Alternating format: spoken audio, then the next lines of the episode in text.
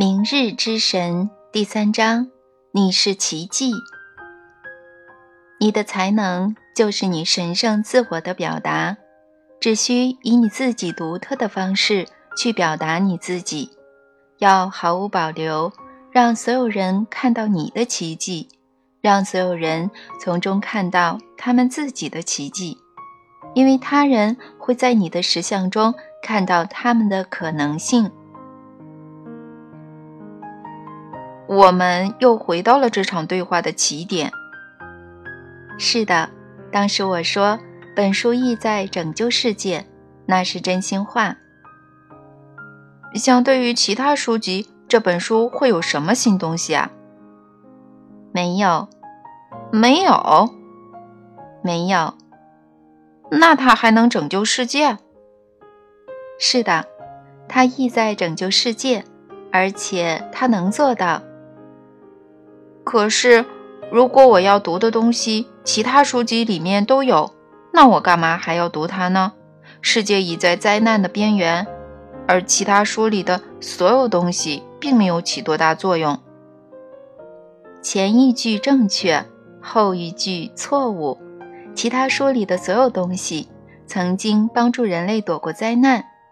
过去，世人的深奥智慧曾帮助人类改正路线。今天，它可以再度发挥作用，但是现在这种智慧必须扩展，将人类自我毁灭的可能性考虑在内。教育是关键，它是你们拥有的最强大工具。教育每个人，为每个人讲述神与生命，消除文盲，然后消除公用性文盲和灵性文盲。这一切所需的只不过是一种新的全球性通信网络，以及一种新的全球性信息，从人类到人类自身的信息。你们越是懂得如何摧毁自己，就越需要懂得如何拯救自己。现在到时候了，要扩展你们关于神、关于生命的基础知识，要增进你们的理解。要提升你们的觉悟，要放大你们的意识。现在到时候了，要从旧灵性走向新灵性，要放弃昨日之神，拥抱明日之神。那可不容易，人们不喜欢弃旧迎新。让我们最后澄清一次：我们这里讨论的不是新神，而是对旧神的新体验。有时候，老道理需要换种新的说法，老智慧需要以新的方式分享，以便道理能被听到，智慧能被领悟。我将在此分享的所有道理、所有智慧，以前都曾被分享，在人类历史上，你们的古老见解屡屡在当时的时代得到再现，以一种新的扩展的方式。从前的思想得到再次表达，许许多多的大师，如雷贯耳的和默默无闻的，都曾这样做。今天很多人也在这样做。好的，可是如果我原来的理念并不包含对神的任何信仰呢？如果这种关于神的讨论只能让我厌烦，让我受挫，或使我觉得没有任何现实意义呢？明日之神不要求你信仰神，他不会吗？是的，他不会。这就是昨日之神与明日之神的第一大差别。一，明日之神不要求任何人信仰神。等一下，明日之神将是女性？是的，除了他不是的时候，那时神将是男性。除了他不是的时候。无论哪种情况，神既非男性也非女性，神没有性别，没有性别，没有性别、大小、形状、颜色或任何个体生命的特征。这就是昨日之神与明日之神的第二大差别。二，明日之神没有性别、大小、形状、颜色。或任何个体生命的特征，你是说明日之神不是生物？对，就你用那个词所表达的意义而言，是的。这怎么可能？如果神不是生物，那神是什么呢？哦，整个对话就是要讲这个。不过，我先给你讲个故事。一个女士深夜来到阳台，双眼含泪地注视着繁星点点的苍穹，为她的问题寻找答案。她想治愈自己破碎的心，她感到孤独绝望。神啊，她说：“如果您在这儿，请向我现身吧，我要挺不住了，我一个人撑不下去了。”突然，一颗流星从丝绒般的天空疏忽掠过。女士惊呆了，他不敢相信自己的眼睛。现在我问你个问题，那是什么？是的，我相信是神让它发生的。不，我没问你是不是神让这发生的。我问你的问题是，那是不是神降临呢？哦，我不知道怎么回答。那可能是个巧合。造成巧合的是什么呢？这个我会说是神造成的，但那样我们又回到了对神的定义。有一个定义是，神是所有事物的原因，但并非事物本身。你有没有想过，神可能既是因又是果呢？你是否认为神既是创造者又是被造者呢？我从未那样想过。当然，我知道有人那么认为。人类历史上多位伟大的思想家曾多次探索这个题目，围绕这些探索，还发展出了一整套思想——泛神论。泛神论认为宇宙与神合一，创造者与被造者是一回事。最近，物理学家约翰惠勒提出了一种观察者参与式宇宙，或说闭环式参与式宇宙，在其中。正如量子物理学所认为的那样，被观察的事物无不受到观察者的影响。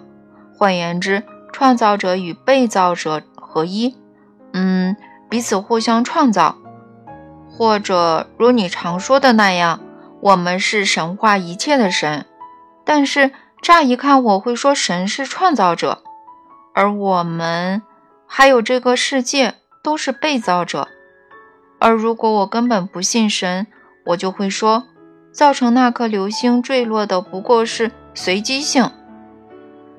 那么说，随机性随机的挑选那个随机的时刻，使那个事件随机的发生。是的，如果我不信神，我会那么说。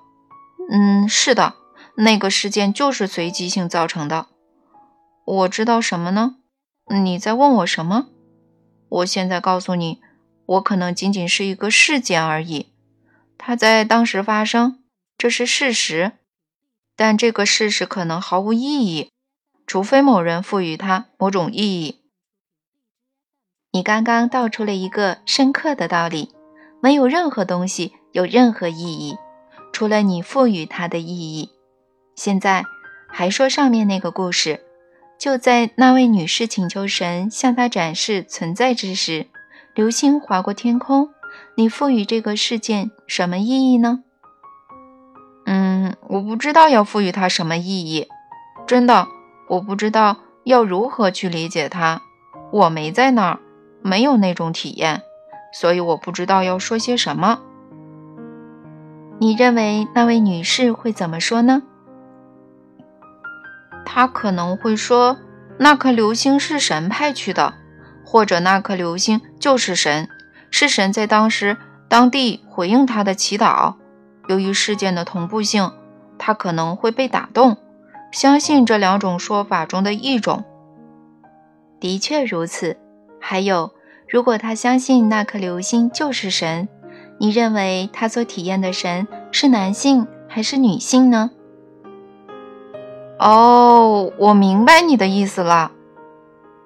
而且我要告诉你，明日之神将根据每个追求体验神的个体在每个时刻的决定而改变形式。稍等，你的意思是说，由我们来决定神是谁，是什么？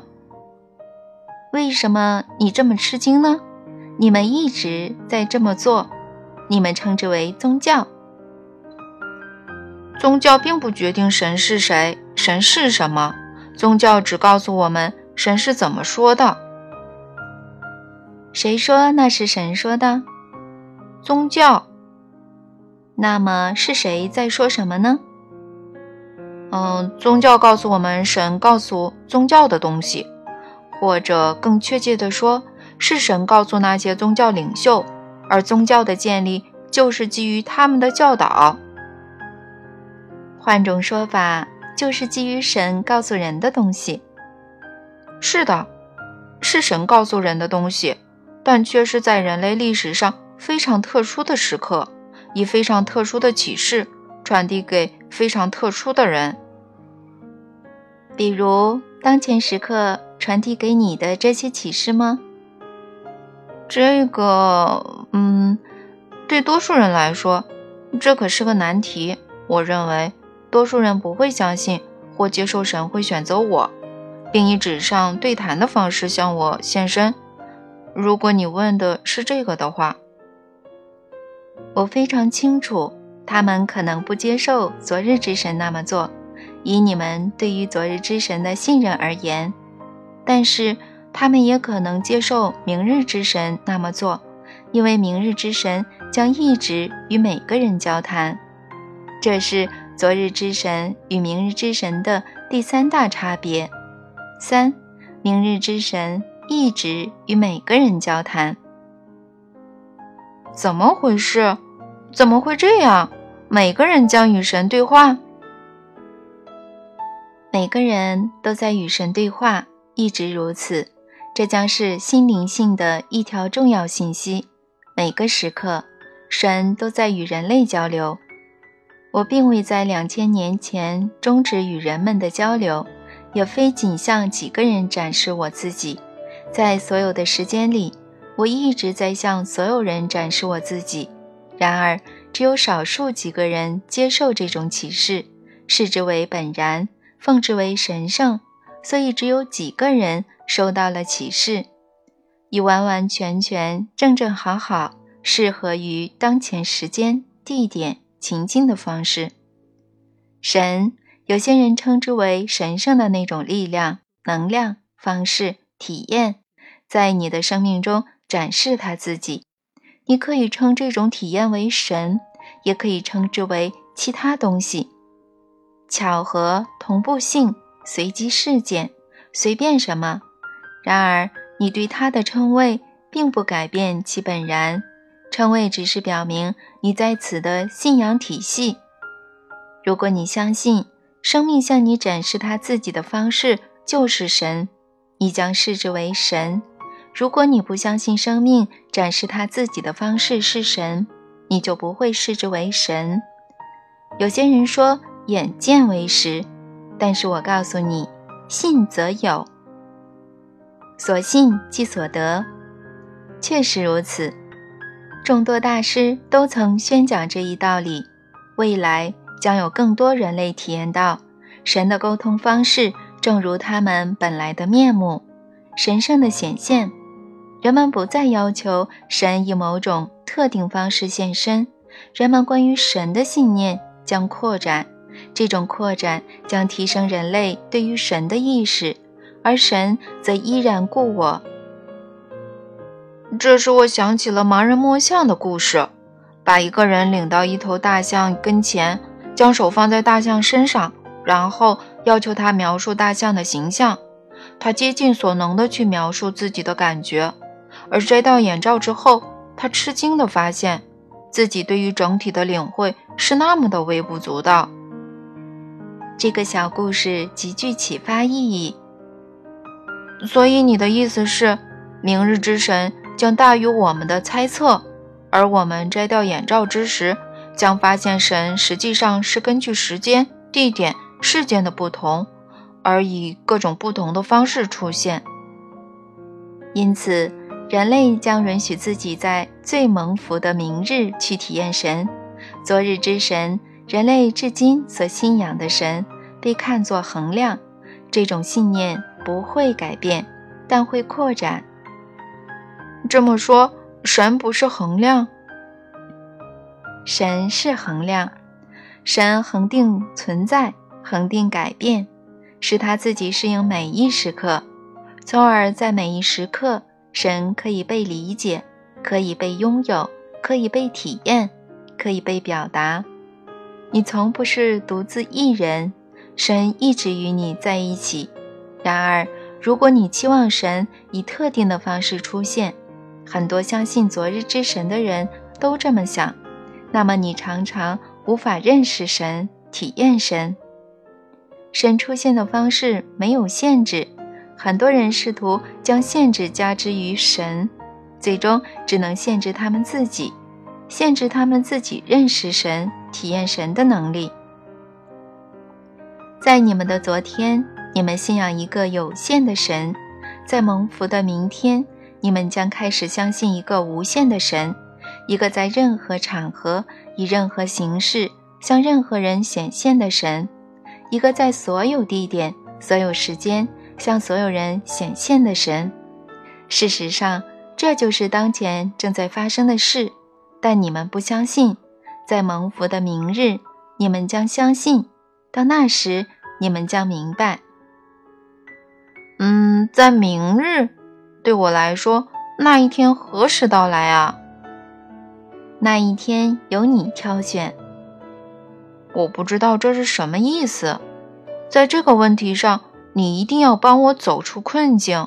几十年了，我一直在祈祷和平，一直在求索真理，一直在追寻开悟。我的同类已为此努力了几百年、几千年。什么时候我才能找到呢？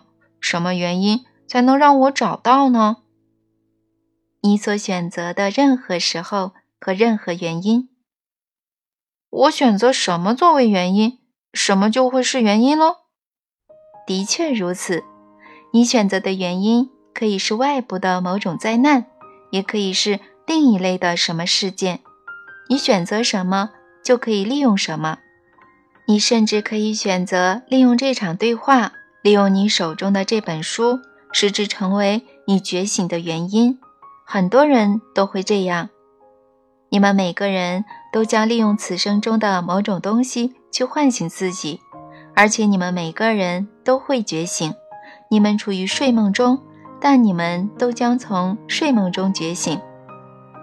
是的，可是如果我们觉醒的太迟，就会处于不利境地，我们将落后，我们将被神抛弃，因为在有机会的时候，我们没有响应他的号召。不是这样的，这是有人告诉你们的道理，但不是这样的。这是某些人想让你们相信的神，让你们相信这些人以恐惧为工具，而且让你们也以恐惧为工具。然而，如果你们的愿望是看到所有爱的源泉，你们还会戴着恐惧的眼镜去寻找吗？我告诉你们，你们都将觉醒。我并没有计划让一部分人觉醒，让另一部分人永远沉睡。那么做有什么好处呢？那么做有何意义呢？我向你们保证，我的孩子们，你们都将觉醒，你们都将觉醒。这是进化过程的一部分，是生命自身过程的一部分。生命是觉醒的过程，生命是成为的过程，生命是了解自己成为。自我本然的过程，生命是与不可分离的本然重聚的过程，而且这一过程并非真正的重聚，而是再次明白分离从未发生。让我重复一遍，因为它极其重要，它是心灵性的神学要件。生命是觉醒的过程，生命是成为的过程。生命是了解自己成为自我本然的过程，生命是与不可分离的本然重聚的过程，而且这一过程并非真正的重聚，而是再次明白分离从未发生，而这种再次明白就是觉醒。是的，你们每个人都将觉醒，因为神的任何部分都不会被神抛弃，他也无法被抛弃，因为神无法让神自己与神的任何部分分离。神对神的抛弃是不可能的，神从神自身分离也是不可能的。只有某种东西不是神的一部分时，这种情况才有可能。然而，任何东西都是属于神。因为神从不与任何东西分离，神从头至尾、自始至终是一切的一切。神是曾经、现在、将来的一切的总和，是没有尽头的世界。这是昨日之神与明日之神的第四大差别。四，明日之神从不与任何东西分离，他无所不在，他从头至尾、自始至终。是一切的一切，是曾经、现在、将来的一切的总和。这是神的本性与真相。在你做出选择的明日，你将领悟它，承认它。这种说法我们已经听了多年，怎么才能真正理解它的意义呢？当你们成为它的意义时，你们将理解它的意义。只有让它通过你们显现，它的意义才能向你们显现。你们必须认定你们未与任何事物分离，然后才能上路。刚开始这并不容易，毕竟多年的训练使你们用另一种思路理解生命。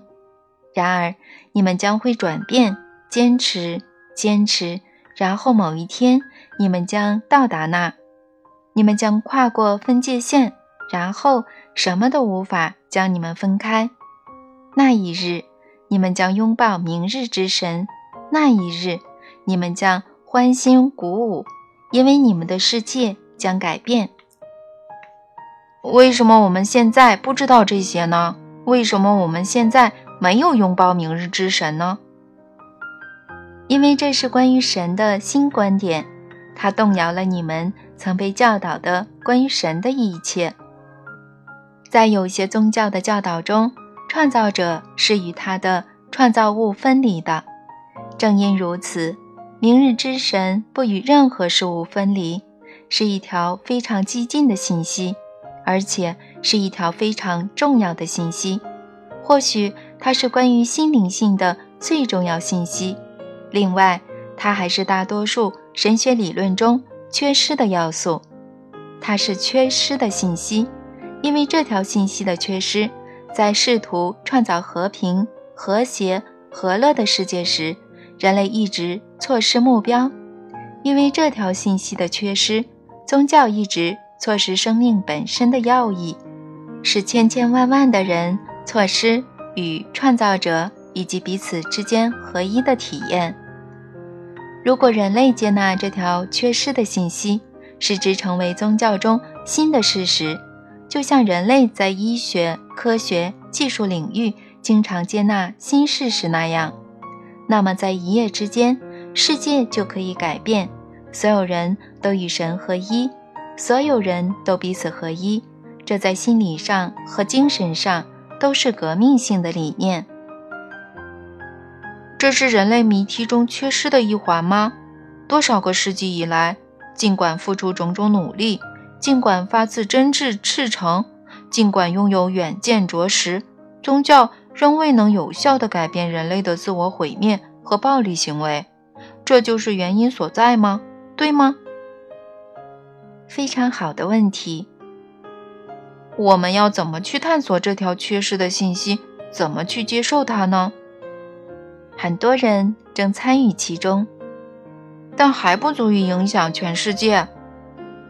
人数正在增加，人类在这方面正逼近关键多数，合而为一的和解之日，即合一时刻，近在眼前。什么能够使它来得更快呢？你、你们能？你是指我还是我们呢？你们每个人，你们所有人。怎么做呢？去实践不分离的信息。实践生命和谐的信息，实践万物合一的信息，在现实生活中去身体力行，不要停留在概念层面，让它渗入你最深层次的存在，使它成为你潜意识的一部分，成为你每次生命际遇的即刻反应。实践信息是共享信息的最佳方式，当然，以其他方式共享也可以，把它带给全世界，使所有人都能得到它，为他们讲述明日之神，讲述新灵性。但是不要单枪匹马去做，工作如此艰巨，任务如此繁重，非一己之力所能承担。如果一个人孤身奋战，很可能被看作假先知、大骗子，甚或异端。独行教师的时代已经过去，单打独斗的大师时代已经过去，现在是全体一起工作的时代。记住，人们在哪里汇聚，我就会在哪里。我们可以让四面八方的人协作，共同创造机会空间，让新灵性在地球上出现。这是个极好的主意，我希望你全力去做。唯一的问题在于，当普通人给别人讲这些东西时，他们常常不知该怎么说。很多人不知如何说明这一信息，不知如何表达这一信息，不知如何传递这一信息。每个人都有能力传递这美好的合一信息，你们都有你们所需的沟通才能。你的信息就是你实践了的生命，你活出的生命，你的才能就是你神圣自我的表达。只需以你自己独特的方式去表达你自己，要毫无保留，不要惧怕失败，不要拖延分毫，不要韬光养晦，而要光芒四射，让所有人看到你的奇迹，让所有人从中看到他们自己的奇迹。因为他人会在你的现实中看到他们的可能性，记住这句话：他人会在你的现实中看到他们的可能性。因此，要做世人的榜样，做人类的希望。真是令人振奋的号召！做人类的希望，我们担当得起这种任务吗？我想知道。信任那流经你的爱。信任那存于你心中的真理，信任生命本身的过程，那就是你。它将为你带来希望发出信息的精确方法、完美状态与贴切时刻，使你成为你愿发出的信息。信任这个过程，你将感受到这样的体验。我们会的，我们将向那种信任、那种可能性开放自己，而且如你所说。除了竭尽全力实践这种信息，我们还将全力以赴使之广为流传。你所说的“我们”是谁呢？嗯，我觉得在这里可以用复数，因为我相信别人也有这份激情，也愿成为人类的希望。是的，但是有一点很重要，只对自己负责。你做你的，不要操心身旁的人。否则，你很可能一直在等待身旁的人，而他们可能在等待他们身旁的人，如此类推下去，什么也不会改变，什么也不会开始。好的，我将对自己负责，我将尽我所能。你在这里，在这场对话中给我们的信息，可以提供一种基础，让我们得以探索理解神的新方式。而且我认为，新启示录中的九大新启示同样极其重要，它们的明晰性令人惊叹。所有这些，以及之前对话中的迈向和平的五步骤，完全可以创造可能性的空间，使新灵性在地球上出现。是的，所有工具已经给了你们，不止在这些书中，也在你们全球文明的深奥著述。和神圣教会里，而此时此地，在当前这本书里，我将以新的方式向你们讲述新神，是你们可以对神的本质有更深的理解。事实上，神无法被解释，神只能在一个无法言喻的地方被体验，而语言是通向那个地方的道路。他人可以在旅程中提供帮助，所以可以用这本书作为对明日之神的一个引荐。它不是唯一的引荐，也并非最好。稍后我们将详谈这一点，但却是有帮助的，因为它将古代经久不衰的智慧与当代教师们新颖的阐释方式相结合，能带给你各个时代的真知灼见。这场对话将让你看到，你们的很多教师以不同的方式讲述同样的东西，以不同的语言解说同样的道理，从不同的视角看到同样的愿景，通过对实相的不同体验表达同样的实相。连同《新启示录》，本书将领你走向根本性的改变，个人的改变和集体的改变，而且根本性的改变。正是时下拯救世界之所需。